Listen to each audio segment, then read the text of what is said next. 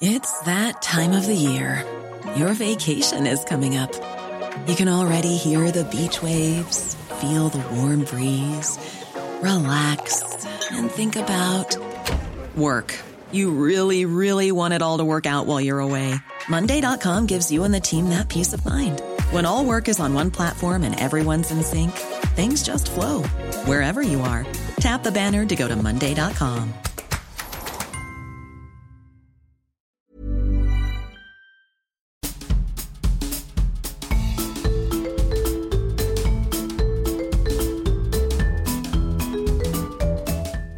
le podcast de So Sweet Planet. Je suis Anne Greff et je vous propose des rencontres autour des thèmes des droits humains, de la culture et de l'environnement. Cet épisode du podcast de Sweet Planet est consacré à une exposition intitulée Femmes photographes de guerre. Et pour en parler, je suis sur place au musée de la Libération de Paris, musée du Général Leclerc, musée Jean Moulin, avec la commissaire générale de cette exposition, Sylvie Zedman, historienne, conservatrice générale, directrice du musée de la Libération de Paris, musée du Général Leclerc, musée Jean Moulin. Bonjour Sylvie Zedman. Bonjour. C'est long quand même votre nom de. en fait, c'est historiquement, historiquement, c'est un musée de la Libération de Paris qui a bénéficié au départ du legs d'Antoinette Sass, un legs à la ville de Paris sur euh, Jean Moulin. Donc c'est un musée Jean Moulin et qui a bénéficié d'une donation de la Fondation Maréchal Leclerc de Haute-Cloque sur le général Leclerc. Donc ça explique pourquoi ce nom est si long et regroupe tellement de choses. Très bien. Bon, c'est bien d'en dire quelques mots puisque quand même c'est un lieu chargé d'histoire, lui aussi, même si aujourd'hui nous sommes là plus pour parler de cette exposition Femmes photographes de guerre que l'on peut voir jusqu'au 31 décembre 2022 une exposition qui présente les œuvres de huit femmes photographes reconnues qui ont couvert 75 ans de conflits internationaux entre 1936 et 2011, à l'aide donc d'une centaine de documents, plus de 80 photographies, ainsi qu'une douzaine de journaux et de magazines originaux, l'exposition met en évidence l'implication des femmes dans tous les conflits, qu'elles soient combattantes, victimes ou témoins. L'exposition questionne, je reprends le communiqué, l'exposition questionne la notion de genre, interroge la spécificité du regard féminin sur la guerre, bouscule certains stéréotypes, montre que les femmes sont tout autant passeuses d'images que témoins de l'atroce et certaines y laissent la vie. J'ai d'ailleurs vu que seules trois sont encore euh, vivantes, même si les autres n'ont pas toutes perdu la vie, heureusement, sur le terrain. Quand et comment est né le projet de cette exposition et quelle était votre euh, intention? Alors le projet d'exposition en fait euh, est né en Allemagne. Il s'agit de deux historiennes de l'art qui travaillent dans des musées euh, qui sont allemandes et qui ont euh, souhaité faire euh, une exposition où elles mettraient en valeur les photos, notamment d'Anja Niedringhaus, qui est une photographe allemande qui est morte sur le terrain. Oui, on a vu les, photos. enfin, en France, l'information a été relayée, oui, quand elle est décédée. Voilà, elle est, elle est décédée en Afghanistan. Et donc, du coup, il y avait cette volonté de, de, lui rendre un hommage, mais plus encore de s'interroger justement, sur ces femmes qui sont photographes de guerre. Donc euh, l'exposition a eu lieu euh, à, à, Düsseldorf, au Kunstpalast. Mhm. Et euh, elle a été reprise en Suisse, au Winterthur Museum, Photo Museum. Et c'est là que je l'ai découverte, moi, personnellement. Et j'ai été vraiment séduite, non seulement par les photos, mais par l'angle sous lequel euh, cette exposition présentait les œuvres. Du coup, ben voilà, c'est la naissance de, cette envie de montrer au public parisien, au public étranger qui vient au musée, cette richesse, de la redimensionner pour notre espace et puis aussi par rapport à nos préoccupations à nous. On en dira deux mots. voilà, et donc on a ouvert pour le 8 mars la journée de la femme on a ouvert cette exposition. D'accord. On va aller la voir ensemble et ensemble avec les auditrices et auditeurs, même s'ils verront un petit peu moins que nous, mais vous avez accepté de leur euh, raconter un petit peu pour leur euh, donner envie ce qui se passe dans cette exposition. Est-ce que je peux vous, vous laisser déjà nous présenter ces huit femmes photographes de guerre qui ont été choisies et nous expliquer pourquoi elles ont été choisies, pourquoi celles-ci? Alors les, commissaires allemandes euh, qui ont réalisé donc l'exposition, hein, on leur doit euh, cette exposition, Anne-Marie Beckmann et Felicity Korn, ont euh, vraiment choisi huit, en fait, elles ont choisi des femmes photographes de guerre qui avaient chacune un style très particulier et qui avaient vraiment une personnalité qu'on pouvait ressentir dans les photographies. Et donc c'est ça qui était intéressant pour elle en première analyse, c'était ces différents regards. Alors pour ce qui est de la façon dont nous, nous avons euh, revu cette exposition, euh, s'ajoute à ces, à ces huit femmes euh, avec une personnalité très, très spéciale pour chacune, l'envie, de mon point de vue, de montrer l'étendue des conflits qu'elles ont couverts. Et donc de se poser aussi la question de euh, la façon de couvrir des conflits pendant 75 ans, qui est forcément différente, ne serait-ce que techniquement. le hein, matériel a évolué, les moyens de transmission. Mais les guerres aussi ont évolué. Ce ne sont pas les mêmes guerres. Et donc, euh, euh, voilà, j'avais envie de montrer tout ça de manière un peu condensée, de façon à ce que nos visiteurs s'interrogent sur la guerre, s'interrogent sur qui prend la photo et euh, s'interroge aussi sur à quoi ça sert de prendre ces photos. Eh oui, c'est ça. L'exposition donc aborde une problématique partagée par les correspondants de guerre. Donc là aussi, je reprends un petit passage du communiqué qui est comment témoigner de la sauvagerie de la guerre? Faut-il passer par une vision crue ou par une euphémisation formelle. Ces photographes, dont les œuvres vont des conflits européens des années 30 et 40 aux guerres internationales les plus récentes, font appel à une grande variété stylistique et narrative.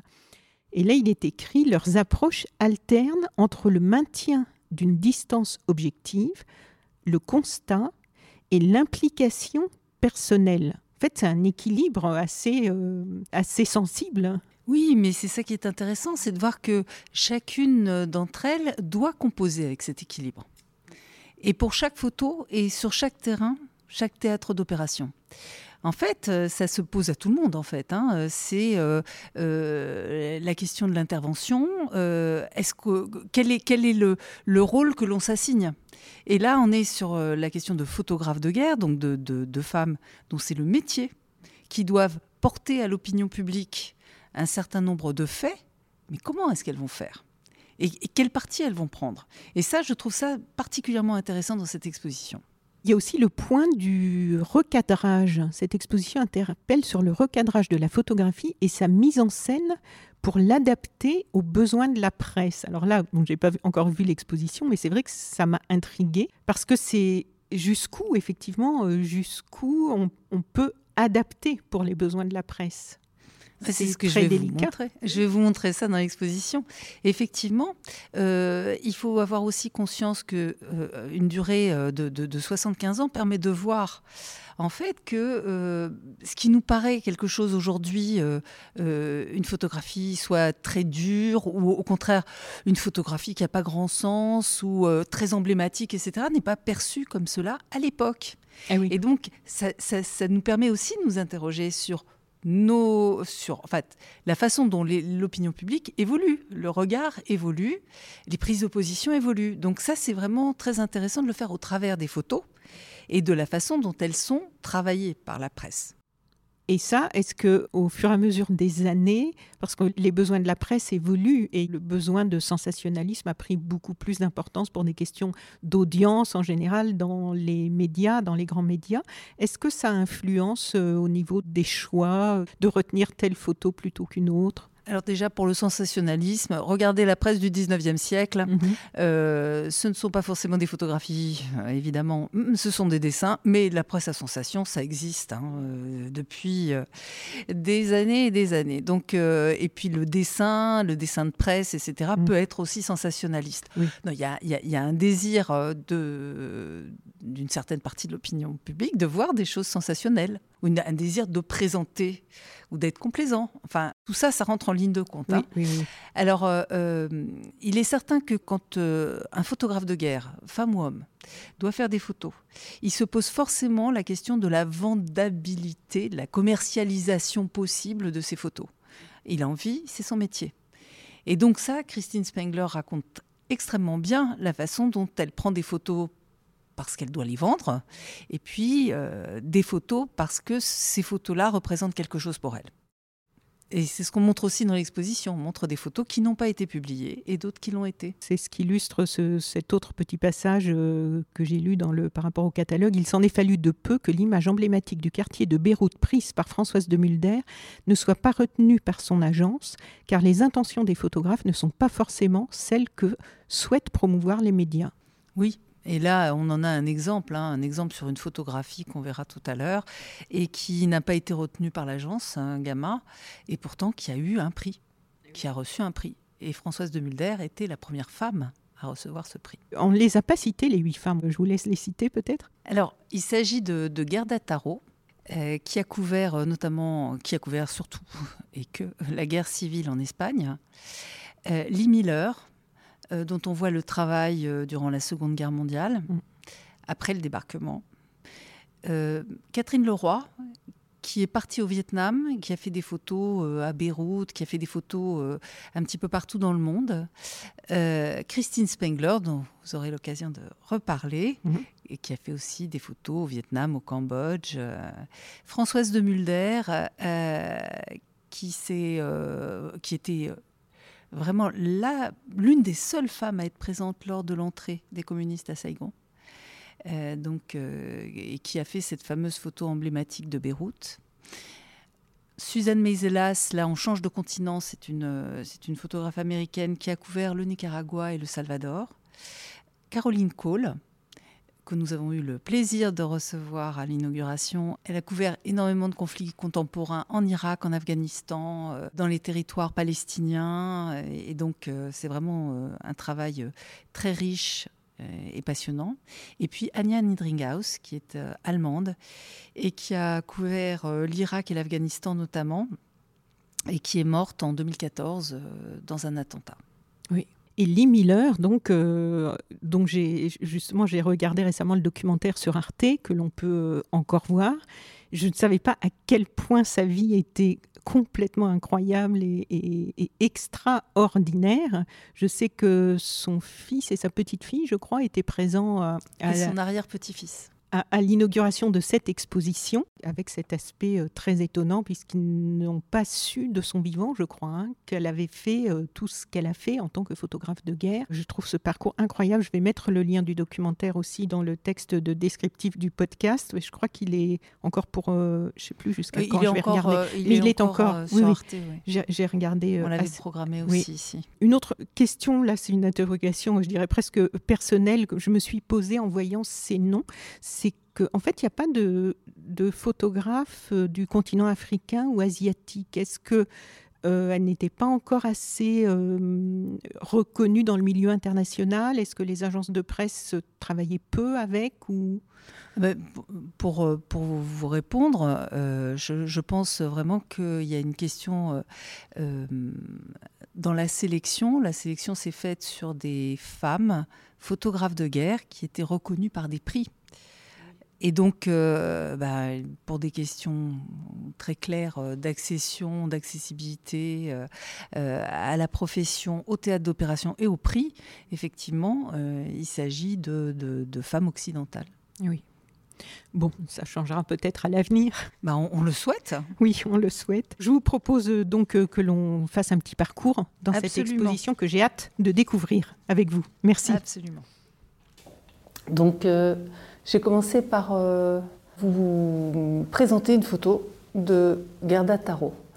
Gerda Taro, qui est une, euh, une photographe euh, qui était la compagne de Robert Capa et qui était une jeune femme juive sympathisante communiste, qui est donc partie en Espagne pour faire des photographies pour les journaux progressistes français et étrangers d'ailleurs.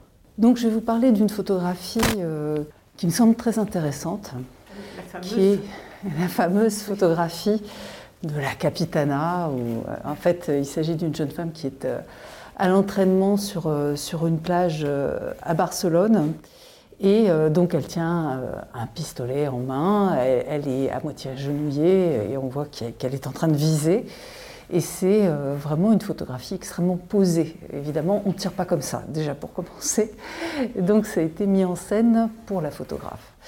Et on voit même que la, jeune femme porte des chaussures avec une un petit talon. Donc oui, pas du tout. un petit peu décalé. voilà, un petit peu décalé. Donc, euh, ce qui est intéressant, c'est que c'est euh, une photographie qui, pour nous, est devenue complètement euh, emblématique. Hein, c'est une icône.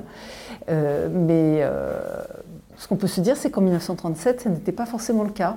Parce qu'on voit, par exemple, que dans le journal Vue du 29 août 1936, cette photo est reproduite parmi d'autres photos de femmes qui, sont des, des, des soldates républicaines en Espagne. Et euh, finalement, bah, cette photo, elle est, je dirais, elle n'est pas exposée de manière euh, très visible. Elle fait partie d'un groupe de photos. Elle n'est pas très très grande. Et même il y a une autre photo mort dessus. Et on s'aperçoit que, euh, au final, ce sont plutôt les visages des, des, combattantes qui sont mis en avant et pas cette photographie qui est très posée et qui, pourtant, aujourd'hui, est si emblématique. Donc ça, ça fait partie des, photographies qui m'intéressent parce qu'elles elles donnent aussi euh, l'évolution du regard des visiteurs, des spectateurs, l'évolution du regard sur les photographies. On les charge de choses dont elles n'étaient peut-être pas à l'époque chargées. Voilà. Et ça, ça me paraît très intéressant. Alors elle est décédée euh, en 1937. En fait, elle a été accrochée par un char euh, républicain et elle est passée voilà, elle est morte euh, des suites de ses blessures euh, après cet accrochage. Et donc, euh, donc elle était toute jeune, elle avait à peine 27 ans. Alors Gerda Taro, du fait de, son décès brutal et si jeune, ses photos ont été mélangées à celles de Robert Capa. Il a été complexe de faire la part entre ce qui avait été, ce qui avait été fait par Gerda Taro et ce que Robert Capa avait de son côté pris euh, comme photographie. Et ça, ça a été fait dans les années 2000, hein. c'est très très récent en fait. C'était pas identifié Non, elle n'était pas identifiée aussi bien que ça. Et, Robert Capa, a euh, lui, a survécu à la guerre d'Espagne, bien sûr, mais il est mort en fait dans les années 50 en Indochine. Et donc, de ce fait, euh, il, y avait, il, y avait, une lacune à ce niveau-là. Les choses étaient assez mélangées. vous êtes dans le petit espace là qui est consacré à Lee Miller. Euh, la seconde photographe dont nous exposons les photographies. Et euh, Lee Miller est américaine, elle, est venue en France dans les années 30, elle, était, euh, elle était la compagne de Man Ray, qui était un photographe très réputé, mais photographe d'art, hein, aux, côtés des surréalistes. Elle a eu son propre studio, pas loin du musée d'ailleurs. Et donc Lee Miller a été accrédité par, par l'armée américaine euh, lors du débarquement. Et elle a suivi donc l'armée américaine. Elle était l'une des quatre ou six femmes qui étaient accréditées, qui pouvaient suivre comme ça l'avancée des GIs, l'avancée des, soldats américains. Donc elle a, euh, photographié bon nombre de choses hein, sur la libération, notamment de Saint-Malo, la libération de certains camps de concentration. Donc elle était aux premières loges pour voir euh, certaines choses à Buchenwald ou à Dachau. Et euh, moi, je, vais vous parler de cette photographie-ci, qui représente, alors euh, à première vue, on voit une femme allongée, euh, elle a la peau très pâle, la lumière tombe sur son visage de manière assez crue, et on comprend relativement vite qu'en fait, elle ne dort pas, mais qu'elle est morte. Cette photo, alors, quand on la voit, au premier regard, on a l'impression d'une jeune femme apaisée, voilà, qui est partie doucement. Et puis en se penchant de plus près, elle est, elle est presque dérangeante, cette photo, avec cette bouche entr'ouverte, ses narines pincées. Et plus on la regarde, plus elle dérange. Et en fait, il s'agit euh, de la, de la, fille euh, du maire euh, de Leipzig, en Allemagne. Et il se trouve que toute la famille était, était nazie, hein, une famille de nazis, et que face à l'avancée des Alliés, ils ont préféré se suicider.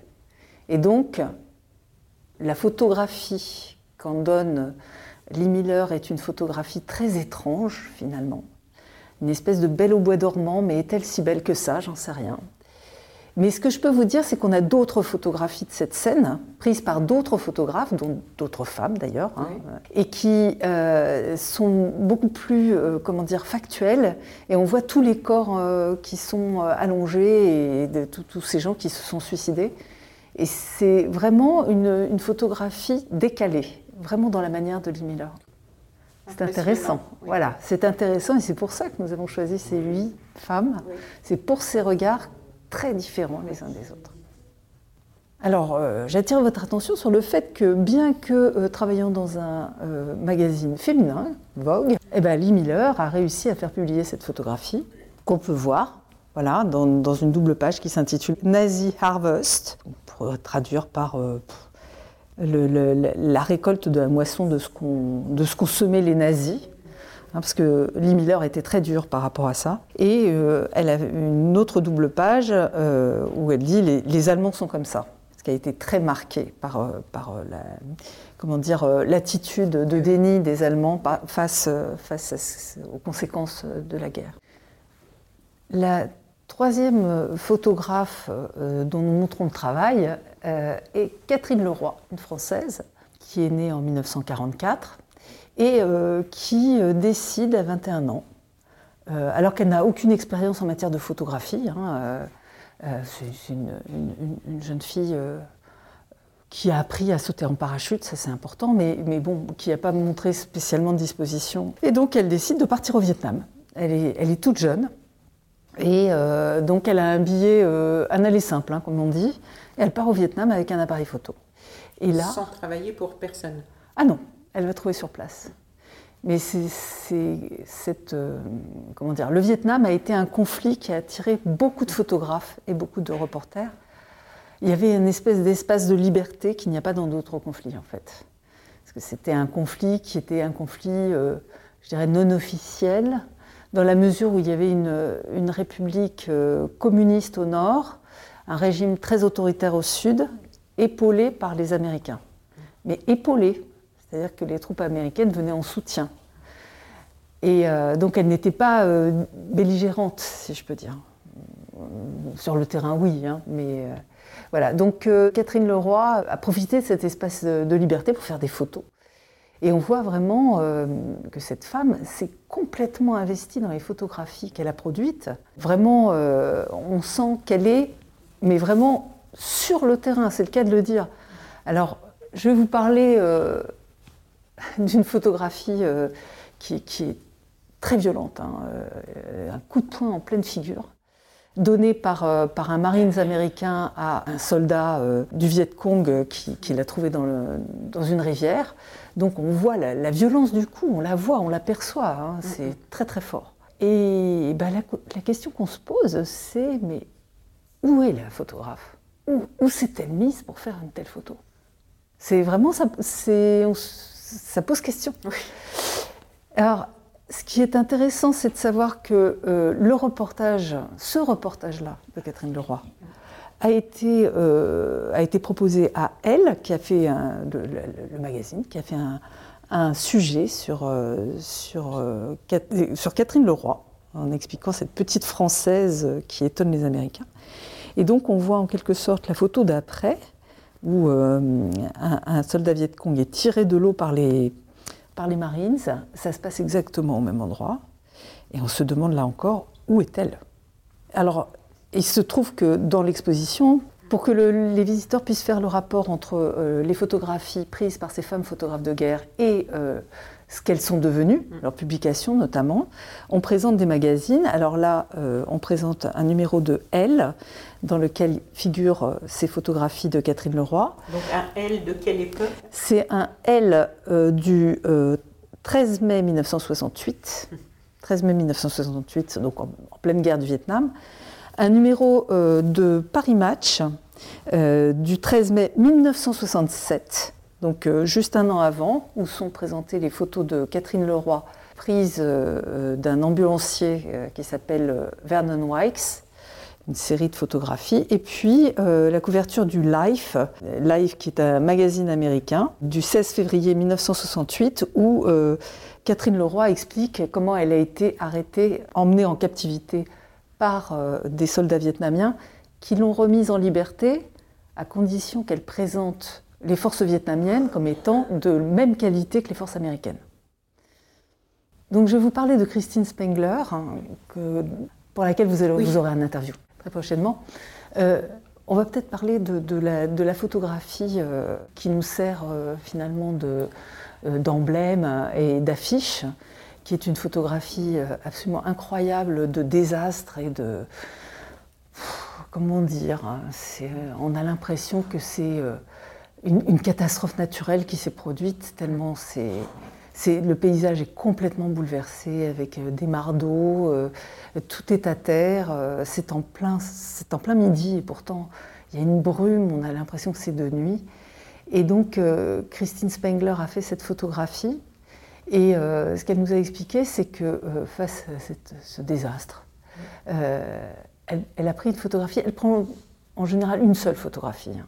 Mais là, le personnage qui se trouve juste sur la droite, s'est retournée.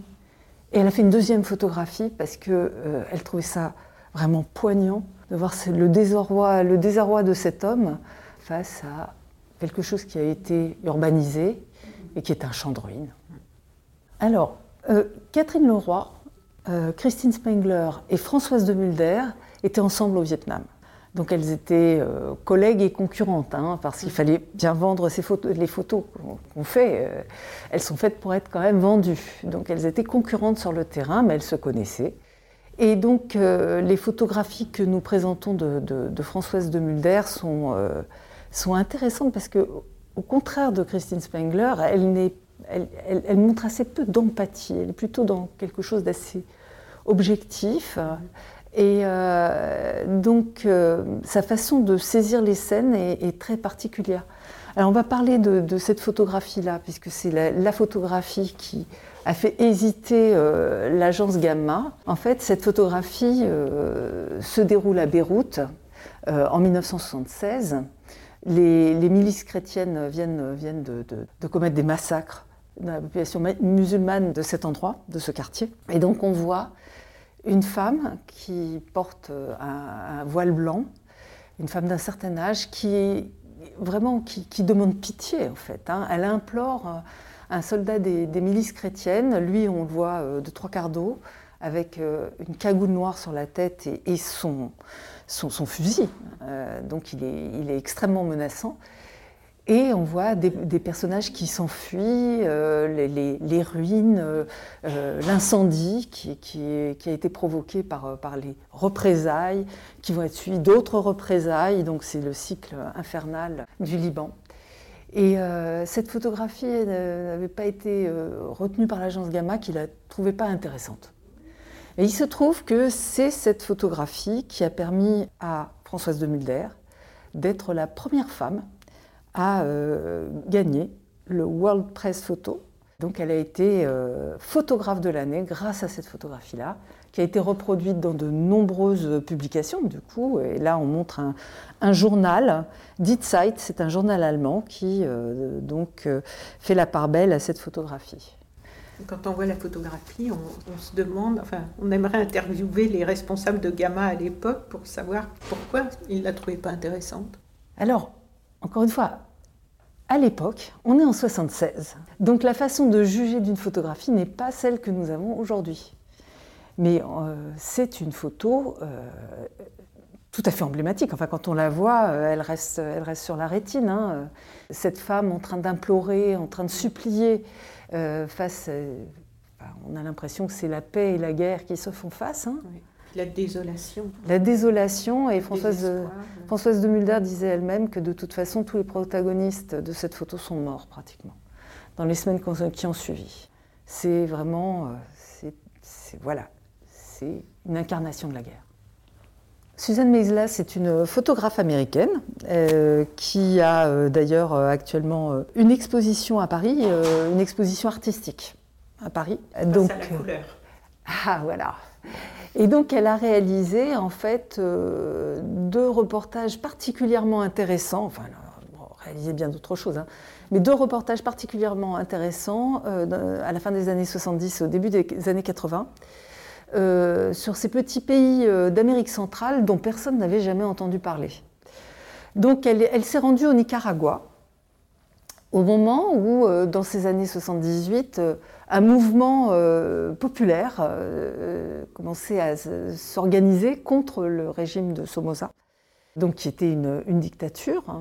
Et donc, elle est, allée faire des photographies, mais quand on dit au plus près, c'est vraiment très proche. elle, a été finalement très bien accueillie par les populations. Et elle a fait des photographies en couleur, ce qui lui a été largement reproché, comme si la guerre ne pouvait exister qu'en noir et blanc. Et comme elle, le disait, mais ce pays, c'est un pays de la couleur. Donc, euh, vous voyez, bah, si on prend l'exemple de cette photographie-là, qui est assez, euh, qui est complètement colorée, hein, il s'agit de passagers d'un bus qu'on a fait descendre. Alors déjà, le bus est jaune, mais on les a fait descendre et ils lèvent les mains parce que c'est un contrôle voilà, de la part du gouvernement sur euh, bah, des gens qui sont en, train, en transit dans un car. Donc on voit toutes ces personnes qui sont habillées avec des tas de couleurs différentes, qui sont en train de lever les mains. Alors c'est à la fois une scène presque gaie à cause des couleurs et à la fois tragique parce qu'on voit bien qu'elles sont euh, en train de, lever les mains et puis euh, donc elles sont fouillées. voilà, c'est une scène de contrôle, c'est une scène policière, militaire. Hein. Et on ne sait pas d'ailleurs s'ils vont être fusillés. on ne sait rien de leur devenir. Mais, mais on sent qu'il y a un rapport de domination. On sent qu'il y a un rapport de domination. Alors même si la photo est prise vraiment euh, euh, de, frontalement, hein, euh, mais elle est presque parmi eux. On sent qu'elle est presque parmi eux. Et ces photographies, ce type de photographie, elle ne va pas le faire au Salvador quand elle va aller l'année suivante au Salvador, parce qu'au Salvador, la situation est tellement tendue euh, qu'elle ne peut pas se permettre en fait euh, d'être aussi près des populations et de photographier des scènes de ce qui se passe. Donc elle, arrivera après coup au Salvador, elle fera des photos après coup. Alors que là, on voit bien que les photos, on est plongé dedans, on est avec elle. Alors Caroline Cole est photographe pour le Los Angeles Times, elle l'est toujours, mais elle a arrêté de faire des photographies de guerre. C'était son choix et on comprend très bien. Donc euh, avec Caroline Cole, on passe au numérique, hein, si on peut dire. Ce qui est euh, vraiment assez euh, marquant dans le travail de Caroline Cole, c'est qu'elle fait des photographies d'une esthétique extrêmement travaillée. Vraiment. C'est comme s'il fallait que l'esthétique permette aux visiteurs de rentrer dans la photo avant qu'ils soient pris par, euh, par, par l'atroce. Voilà. Donc, euh, donc ça, ça, ça, donne des photographies qui sont très très euh, bien cadrées, qui mm. sont extrêmement travaillées dans les couleurs aussi. Vraiment un souci esthétique. Quand vous voyez une photographie comme celle-ci, alors cette photographie a été prise dans la cour de l'église de la Nativité à Bethléem. Euh, en 2002. Il y avait un siège de cette, église par les forces israéliennes. Alors là encore, on est dans des systèmes de représailles, contre-représailles, re-représailles. Et donc, euh, s'étaient réfugiés dans l'église euh, des forces de, policières et des militants palestiniens, surveillés par les Israéliens. Et l'un d'eux est sorti dans la l'un des, Palestiniens est sorti dans la cour et il a été la cible d'un sniper israélien. Et donc ce qu'on voit sur la photo, c'est euh, cet homme euh, donc, euh, qui est blessé, qui, on, sent bien qu'il est en train de mourir. Hein. Et toutes les mains secourables autour de lui pour, pour l'accompagner, pour l'aider à franchir ce cap. Et la lumière est très très belle, très douce, le visage est très doux. Les gestes sont extrêmement doux aussi. Il y a une douceur de, cette scène de mort finalement. Hein. Il y a une douceur qui, en, résulte et qui euh, bah, nous permet de la regarder finalement. Alors on va, on va terminer par euh, Anja Niedringhaus, une photographe allemande qui est morte euh, dans un attentat en 2014 sur le terrain. Et alors la particularité d'Anja Niedringhaus, c'est que c'est une, photographe de guerre donc, qui fait des, photographies euh, en, numérique, bien sûr, en couleur. Elle les vend en couleur, mais elle, souhaite, elle a souhaité, elle l'a dit plusieurs fois, que ces photographies soient montrées en noir et blanc. Donc c'est ce qu'on a fait. On a fait appel à son tireur pour qu'il nous fasse les photographies en noir et blanc. Donc, elle a photographié beaucoup, vous verrez, l'Afghanistan, hein, beaucoup de photos en Afghanistan. Elle était embarquée auprès de l'armée américaine et donc elle a assisté à beaucoup de choses. Et finalement, elle, a développé aussi une certaine sensibilité vis-à-vis des, soldats avec qui elle partageait beaucoup de choses. Et donc, euh, si on prend euh, cette photographie, euh, que j'aime bien hein, cette photographie, on, comprend ce qu'elle veut dire. sur cette photographie, on voit des soldats, des Marines, mais surtout on en voit un de dos. Et c'est celui-là qui nous interpelle parce qu'on ne comprend pas très bien ce qui se passe. Puis en s'approchant, on comprend qu'en fait, dans son sac à dos, au premier plan, ce qu'on voit, c'est une figurine. C'est une poupée. C'est une poupée mannequin d'un soldat qui est habillé comme lui, qui le représente. Et donc, euh, on a une espèce de mise en abîme là, et on voit que finalement, euh, ces jeunes soldats qui ont été envoyés sur des terrains qu'ils ne connaissent pas du tout, euh, face à des ennemis qui ne perçoivent pas du tout, ils sont vraiment perdus, c'est ce qu'on voit dans toutes les photographies, eh ben, ils essaient de, se rassurer en quelque sorte avec des, espèces d'objets du quotidien, des objets qui leur tiennent compagnie, qui sont des, projections d'eux-mêmes. En plus, c'est quelque chose de, des enfants, ça, ces petites. Euh, c'est quelque chose d'enfantin. Il y a quelque chose d'enfantin. Oui. il y avait les, petites poupées Barbie et les, il y avait les équivalents masculins. Je crois que ça s'appelait G.I. Joe. oui, je sais plus, c'est Action Man, G.I. Joe, etc. mais c'est ce genre de, voilà. Mais on se demande ce que ça fait là. On se demande ce que ça fait là. Hum. Et ce que ça fait là, c'est pour dire que ces soldats sont tellement jeunes. Tellement jeunes. Et donc, euh, on voit les deux faces finalement. Les combattants qui sont les combattants locaux, qui euh, défendent euh, leur territoire, etc. Et puis de l'autre côté, ces soldats qui sont envoyés, qui n'ont rien à faire là, en quelque sorte. C'est ça que disent ces photographies. Et ben, voilà, ça conclut un peu cette exposition avec euh, voilà, la, volonté de montrer qu'au-delà de, de, la photographe, il y a aussi la photographie.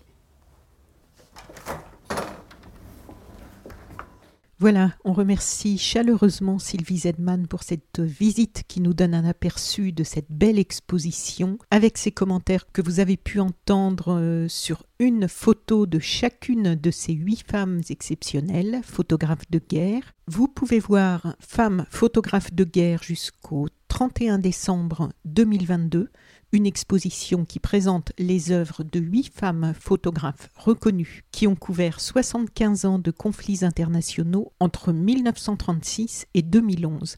C'est au Musée de la Libération de Paris, Musée du Général Leclerc, Musée Jean Moulin, dans le 14e à Paris. Je vous mets les informations et les liens pour en savoir plus dans le descriptif de ce podcast. Et dans le prochain podcast de So Sweet Planet, je vous propose une interview de la photographe correspondante de guerre et artiste plasticienne présentée dans cette exposition, Christine Spengler. À bientôt. Vous pouvez retrouver So Sweet Planet sur Twitter, Facebook et Instagram. Si cette interview vous a plu, N'oubliez pas de noter ce podcast sur votre application de podcast, par exemple 5 étoiles sur Apple Podcast, et de me laisser un petit commentaire. C'est très important pour le classement de SoSuite Planète. Enfin, autre information capitale, vous pouvez maintenant soutenir mon travail sur Patreon. SoSuite Planète est un média indépendant et autoproduit. J'ai besoin de votre soutien et je vous offre en plus pas mal de contenus exclusifs. Venez les découvrir. Je vous mets le lien vers Patreon dans le descriptif de ce podcast. A tout de suite.